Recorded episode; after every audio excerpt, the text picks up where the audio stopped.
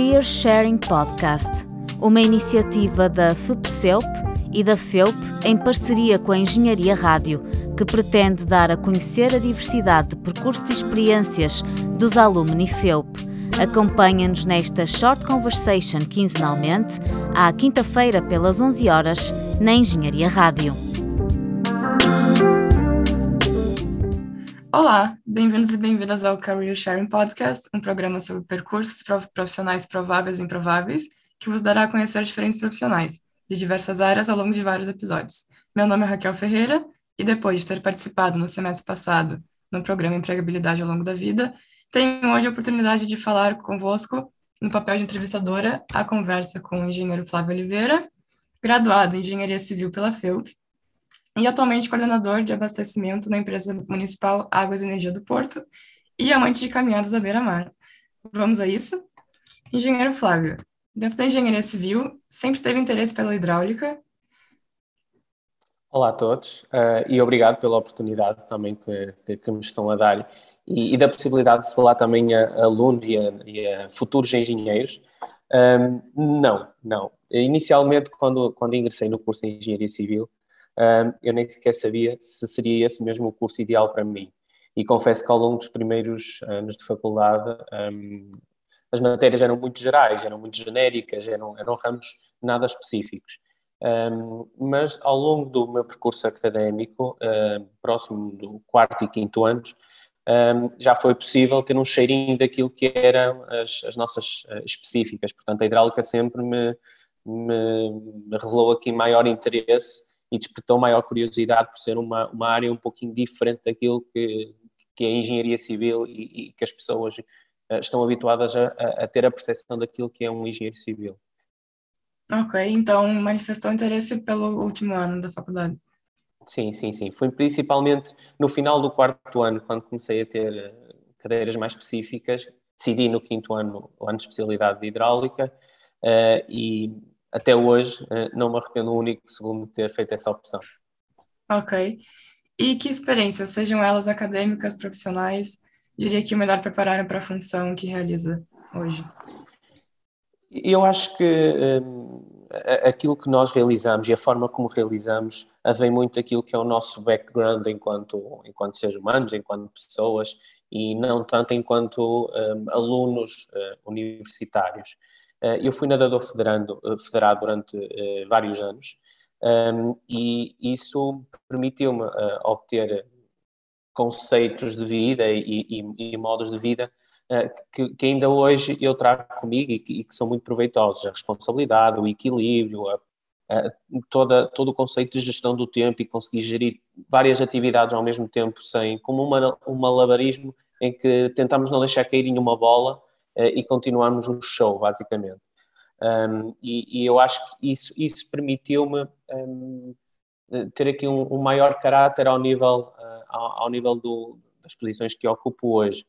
Uh, embora na faculdade eh, as cadeiras que nós vamos tendo eh, muitas das vezes não são, não são, não, não têm um sentido muito prático, no verdadeiro sentido da palavra, ou seja, são conceitos muito ambíguos, eh, coisas muito conceptuais, muitos cálculos, muito, muitas cadeiras básicas, mas que lá no fundo nos vão dando bases para nós aprendermos a, a, a conseguir evoluir e, e aprendermos a gerir depois a vida prática uh, com base naquela teoria que nós tivemos na faculdade. Uh, portanto, acho que é, uh, acho que é todo o background que uma pessoa vai tendo, vai, vai, vai, fazendo crescer e vai fazendo evoluir para, para, para depois a, a vida profissional que nos, que nos espera e, e que espera a muitos dos alunos. Ok. E agora sobre o percurso até a função nas águas. Uh, como é que foi? O que facilitou o acesso a ela? Eu, eh, eu, no meu curso de, de Engenharia Civil, um, tive a oportunidade de desenvolver a minha tese de mestrado, a minha dissertação em ambiente empresarial. No ano em que eu, eh, em, em que eu estava a, a, a, frequentar a especialidade, apenas uh, das várias teses que havia, uh, uh, apenas duas eram em ambiente empresarial e eu tive a possibilidade de ingressar numa delas, que foi na Águas do Porto, na altura. E o meu orientador de, de, tese a nível académico também trabalhava na empresa, portanto, foi um facilitador desta, desta experiência que pude obter. Uh, e no final, ainda não tinha terminado uh, os trabalhos da tese, ainda não a tinha apresentado, uh, e já estava a realizar alguns trabalhos no âmbito da, da, empresa e em alguns projetos que estavam a decorrer na altura. E depois surgiu a oportunidade de ingressar na empresa, um, que, eu, que era uma empresa que eu já, já conhecia e que já tinha muito, muita curiosidade, antes mesmo de, de, de entrar na faculdade, e, e depois tudo foi surgindo, não, não, acho que foi nada, não acho que tenha sido nada planeado, nem, nem, nem muito ponderado, mas apenas foi, foi, surgindo. Estando cá na empresa é muito mais, muito mais fácil depois beber informação, ter o conhecimento, aplicar conhecimentos práticos uh, e tudo aquilo que nós aprendemos uh, e, e, depois as coisas foram surgindo muito naturalmente. Ok. E qual acha que é a maior dificuldade para coordenar o abastecimento de águas? Essa pergunta é. Acho que essa pergunta é difícil de responder, mas eu diria, diria o seguinte: uh, o, o, sistema de abastecimento de água do Porto um, ehm, abastece cerca de 160 mil clientes uh, no município, que equivale a uma população equivalente vá de meio milhão de pessoas, residente mais flutuante e não é uma coisa que abra às 8 da manhã e que fecha às 5 da tarde. É, isso não acontece, não existe. É um sistema que qualquer pessoa, a qualquer momento, 24 horas por dia, 7 dias por semana, 365 dias por ano, uh, pretende abrir a torneira e tem que ter água uh, com continuidade, em continuidade uh, e com ótima qualidade para ser consumida. Portanto, um, é, é, nós basicamente trabalhamos numa, numa função que não para, nós nunca paramos. Nunca pode haver essa, essa falta de água. E eu estou sempre disponível a, a, qualquer hora, a qualquer dia, seja feriado, seja dia útil, seja uma hora normal, seja uma hora noturna. Uh, estou sempre disponível porque se acontecer alguma coisa, nós temos que entrar e resolver. Ok. Uh, vimos agora também no seu LinkedIn que realizou uma pós-graduação em gestão. Eu queria saber por que motivo sentiu necessidade de realizá-la, né, uma, pós-graduação nessa área. Uhum. É, certo, é assim, é, eu, eu tenho um, um lema uh, que, que, trago da faculdade e que quero ir alimentando sempre, que é uh, pousar a caneta é perder conhecimento. Um, o que é que eu quero dizer com isto? Eu quero sempre aprender uh, como, como, é que as coisas se desenrolam à minha volta e quero sempre saber mais. Ou seja, aprender é ótimo e tudo aquilo que nós conseguirmos beber de informação, quer a nível académico, quer a nível em ambiente empresarial ou prático, é sempre muito, muito positivo para o desenvolvimento, quer a nível pessoal, quer a nível profissional. E quando eu ocupei o, o, o cargo mais de chefia e de liderança na, na, empresa, senti aqui algumas, alguns gaps, se é que lhe posso chamar assim, um, a nível eh, de, de, de bases de, de, e de conhecimentos que eu, traz, que eu não trazia na, na facul, da faculdade. Uh, mais ao nível da gestão das pessoas, a gestão das expectativas, uh, a parte financeira, também tinha aqui um, um, um, pequeno gap que eu queria preencher e vi nesta pós-graduação uma, um complemento daquilo que era a minha formação de base e daquilo que era a minha formação que eu já tinha vindo a adquirir uh, na empresa. Portanto, optei por fazer essa pós-graduação e, e, sim, acho que, é, acho que é sempre uma mais-valia nós estarmos o melhor formados e o melhor preparados para lidar com aquilo que são as adversidades um, profissionais do dia, do dia a dia e as oportunidades que nos vão surgir, claro. Boa.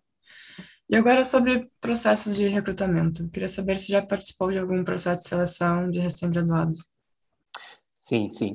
No, uh, a unidade em que eu, em que eu, estou, que eu sou responsável cá na empresa uh, tem à volta de 80, 80 pessoas, 80 colaboradores. Uh, e esses 80 colaboradores são fixos QB. Há, há, há, sempre apresentações, há sempre mexidas na equipa, mobilidades internas, externas, entradas, saídas, e esse processo de recrutamento passa todo por mim. portanto, Sim, sim, já contratei alguns engenheiros também. sim. E o, e o que é que valoriza nesses casos, na candidatura? Acima de tudo, eu, eu, eu valorizo, para além de uma boa formação de base, claro, isso, isso para mim é, é, é óbvio, mas aquela formação complementar que muitas vezes não é, não é básica ou, ou muito regular, eu considero muito importante. Um, o, o, o, as especializações que as pessoas tiram, as formações que, que, que, que vão frequentando, uh, ou seja, toda aquela, uh, os estágios que realizam, um, quer seja de âmbito obrigatório ou de âmbito um, suplementar uh, em meio académico ou não, isso é tudo uma mais-valia para, para, para os percursos das, uh, do, do, dos recém-graduados. E para além disso, eu, eu, gosto de pessoas que, que, estejam preparadas. Eu costumo dizer que não gosto muito de surpresas.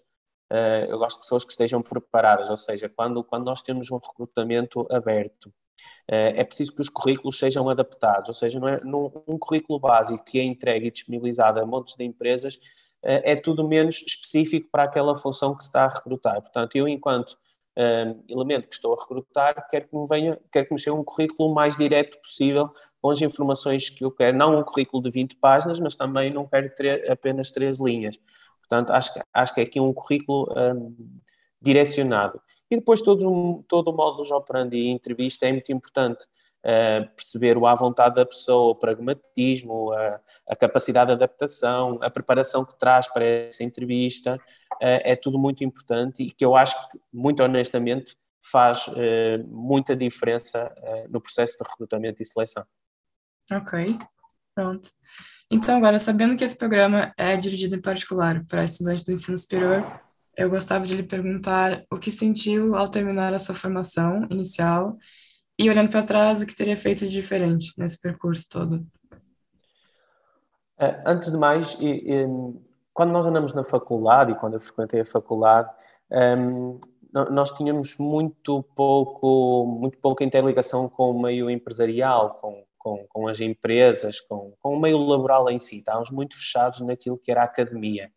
Uh, e eu acho que faz falta aqui a interligação entre a parte académica e a parte prática do que vai ser o pós-curso. Uh, eu acho que isso, isso, é muito importante e é algo que tem faltado em alguns casos um, e que e, e, muitos dos casos até existem, mas não são bem aproveitados pelo, pelos alunos e, e falo por experiência própria.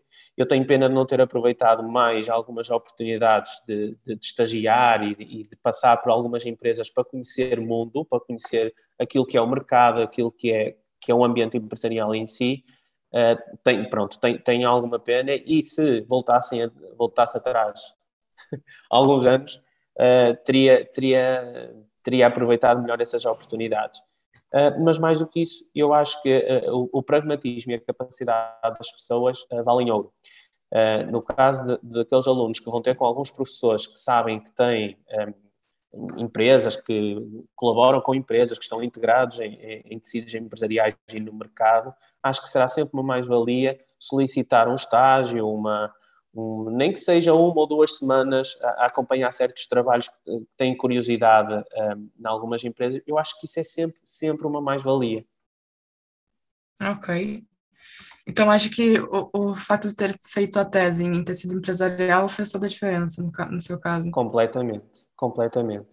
Eu, eu já, já durante o, o quinto ano um, fiz muita pesquisa daquilo que seriam empresas, daquilo que seriam áreas, daquilo que, seriam daquilo que eram saídas profissionais, uh, mesmo a percentagem de empregabilidade e de sucesso nessas, nessas saídas profissionais, acho que é uma coisa que nos deve preocupar. Uh, é claro que toda a gente tem que fazer aquilo que gosta, mas tem que haver aqui uma ponderação e uma análise para, para as saídas profissionais que existem e que, estão a, que estão a decorrer e na altura, quando decidi pela, pela minha dissertação em ambiente empresarial, foi uma coisa ponderada. Ou seja, não, não foi. É, é, eu gosto muito deste tema, vou avançar por aqui. Não, gosto muito deste tema, é um ambiente empresarial, vou ter experiências que não tenho, se calhar, na, na em meio académico. E, e, optei, optei por tal. Não, não significa que quem tenha optado ou quem venha a, a, a optar por, por dissertações em meio académico não tenha uh, muito, até muito mais sucesso, uh, e, e, espero bem que sim. Uh, mas são, são perspectivas e na minha altura, sim, sim. E eu preferi uh, em ambiente empresarial e foi muito, muito positivo. Se voltasse atrás, escolheria exatamente a mesma dissertação na altura. Boa. Posso perguntar qual, qual foi o assunto? Uh, a, minha, a minha dissertação uh, abrangeu uh, a redução de perdas de água associada a modelos hidráulicos de, de, do sistema de abastecimento de água já no Porto, no Conselho do Porto. Ok. E acho que chegamos então ao fim da entrevista. Muito obrigada, engenheiro Flávio, pelo seu tão grande contributo terminamos assim o, o primeiro episódio dessa segunda temporada do programa, Career Sharing Podcast. E a quem nos estiver a ouvir, agradecemos igualmente o vosso interesse e convidamos-vos a ouvir em breve o próximo episódio. Até lá! Este podcast ficará disponível online na página da Engenharia Rádio e nas principais plataformas de streaming.